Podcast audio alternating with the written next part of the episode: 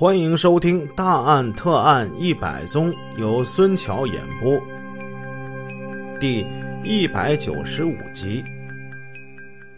上文故事我们说到，罗法医准备接这个棘手的案子，啃这块硬骨头。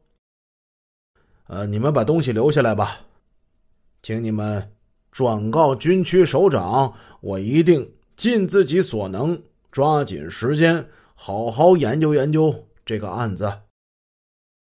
哎呀，那罗老辛苦您了，谢谢谢谢。呃，我还不老啊，呃，你管我叫老罗都行啊，别叫罗老了。陈震哈哈大笑。那好，呃，有什么问题请及时联系我们吧。陈震和韩敏行了个军礼，高高兴兴的走了。送走两位军官，罗法医又折返回来，轻轻的拿起那块腰椎骨，反反复复的仔细看。诚如黄刚所说，罗法医通过尸骨鉴定侦破杀人案件，已经不是头一回了。在辽宁省刑事技术科学研究院的一间屋子里，陈列着一架完整的。人骨骼标本，这架骨骼标本不是用什么其他的塑料、石膏制成的，它是真正的人体骨骼，它不是花钱买来的，而是罗法医跟黄刚等人侦破的一起杀人案的产物。这事儿是一九八零年，沈阳市市郊有个镇叫祝家，祝家镇。祝家有一个农民挥锹挖沟，他在整修自家屋前田地里的柴帐。在东北啊，农民有在庭院周围或田地里用这个树枝夹帐子的习惯。这么做呢，既能使庭院和菜田不受外人践踏、偷盗，还有这兽类的侵扰，也能遮风挡沙。利于蔬菜的生长，夹一次柴杖可以顶好几年呢。旧的柴杖倒了，就要重新更换。此刻，这个农民拆除了旧柴杖，重新挖沟。他挖呀挖呀，哎，就感觉这铁锹一铲子下去，咯吱一声，这是碰到一个硬东西。他就在那纳闷儿。妈的，这是什么东西玩意儿？这石头啊，后老硬的。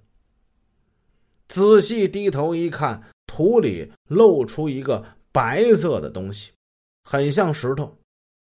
不过这东西很大，他在疑惑之中往深里又挖了一锹，把那件东西就给搬出来了。搬出来之后。他往那儿一看，不禁是吓得倒退两步。哪里是石头啊？是一个完整的人的头骨，伴随着头骨的，还有一些已经腐烂的麻袋的碎片。再仔细一看，那个埋头骨的坑下面还有不少白花花的骨头呢。哎呦，这太不吉利了！难道下面是乱坟岗子吗？农民一想，不对，哪有用麻袋装死人的呀？而且还还埋的这么浅，哎呦，别是别是有人让人给害了吧？他越想越觉得这事情可疑，他也不敢往下挖了。他赶紧报告了公安局派出所。很快，罗法医、黄刚随同一群的公安干警就来到了。他们在那个地方仔细的挖掘之后，抬出了一个麻袋包。这一抖了，麻袋里边全都是人类的骨头。由于尸体的肌肉组织已经不复存在，骨骼间的联系已经脱落。罗法医跟黄刚。还有工作人员们用筛子筛土，将那些手、足等等的骨头，散落的还有这些碎骨头，一块不剩的收集到一起。人体有大小二百零六块骨头，其中超过半数是在手足的部分。罗法医捡得非常的仔细，一小块也没有落掉。这些骨头带回了法医室后，罗法医、黄刚等人一一拼接，不多不少，正好是一副完整的人的骨骼。用麻袋装死人，这实在是可疑呀！加之根据当地的农户反映。这个地方一直是作为田地的，从来没有说埋葬过死人，这极有可能是一起杀人案。果然，这一怀疑从头骨上得到了印证。罗法医发现，死者头骨颅脑部有多处的砍创，创痕线条很细，这是菜刀砍创的特征。被害者是颅脑外伤致死。再看手骨上，这手骨上也有多处的砍痕，这个属于抵抗伤，说明死者在遇害时与凶手面对面站立，两个人曾有过激烈的搏斗。森森白骨上的一处处伤痕。好像古人在甲骨文上刻下的文字，向人们诉说着一个多么凶残的场面。罗法医跟黄刚经过检查，根据骨盆等特征，认定死者为女性。他们又根据颅骨的缝合和牙齿磨损的程度，判断死者为三十左右岁。根据股骨等长管骨判断她的身高，死者女性大概身高在一米六二左右。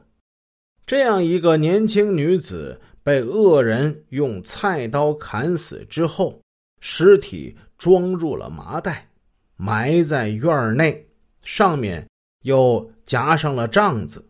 由于尸体腐败液化，毛发、指甲脱落。只剩下了白骨，法医学称之为白骨化。罗法医判断，此案埋尸至少得有七八年以上了。显然，过去曾在这里居住的人有杀人埋尸的重大嫌疑。现在这户人家的住房是座老房，是原房主那儿买下来的。据说这房子已经有四十多年的历史。当地的区公安分局立案侦查之后，侦查员走访老户，逐一排查这座老房的各个住户，寻找疑点，同时根据法医的鉴定，发动当地老住户认真回忆，见没见过一个那样的年龄、那样的身高的女人在村里曾经出现过。大娘，想一想，有没有这样一个人一米六二，女的，曾经搁村里待过的，后来就消失了。想一想，有没有这个人？经过了一段时间的调查，群众反映的疑点集中在这座老房倒数第二个住户的身上。那个男子年过三十，没有结婚，品质不太好。曾经从外地带回来一个近三十岁左右的女人同居，但是没多久，这个女人就不见了。他的弟弟曾经来找过他，和他同居的那个男的说：“说这女的已经跟别人跑了，不知去向。”根据群众提供的情况，侦查员认定那个男子有重大的嫌疑，几经查找。最后找到了他的下落，但他矢口否认自己有犯罪行为。区公安分局经过上级的批准，对这个男子的住处进行了搜查，在他的一个箱子里发现了一些女人的衣物。你一直都是独身，是不是？啊，对呀。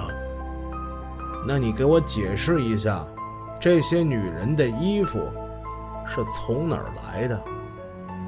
本集已播讲完毕，请各位听友多多点赞评论。如果喜欢，欢迎您的订阅。